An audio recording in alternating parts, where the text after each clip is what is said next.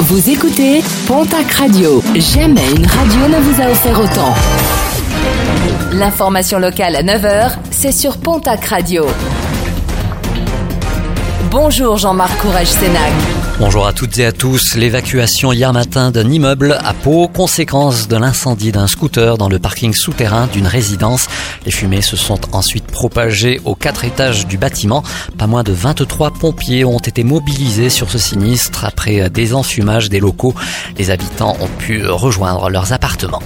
Un appel à la vigilance lancé en direction des entreprises dans le sud-ouest. Deux virements frauduleux ont été repérés en deux jours fin octobre pour des montants de 250 000 et 300 000 euros vers des pays de l'Est.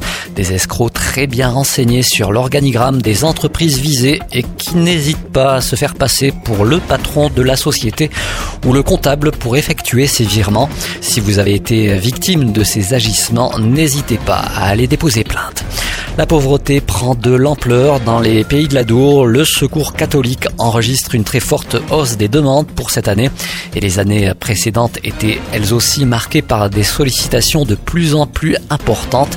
Parmi les catégories les plus touchées, les hommes seuls âgés de plus de 50 ans.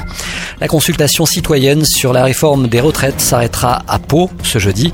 Rendez-vous est donné du côté du parc des expositions Hall Aragon en présence de Jean-Paul Delevoye, haut commissaire à la réforme des retraites le Premier ministre Édouard Philippe est par ailleurs pressenti pour participer à cette journée.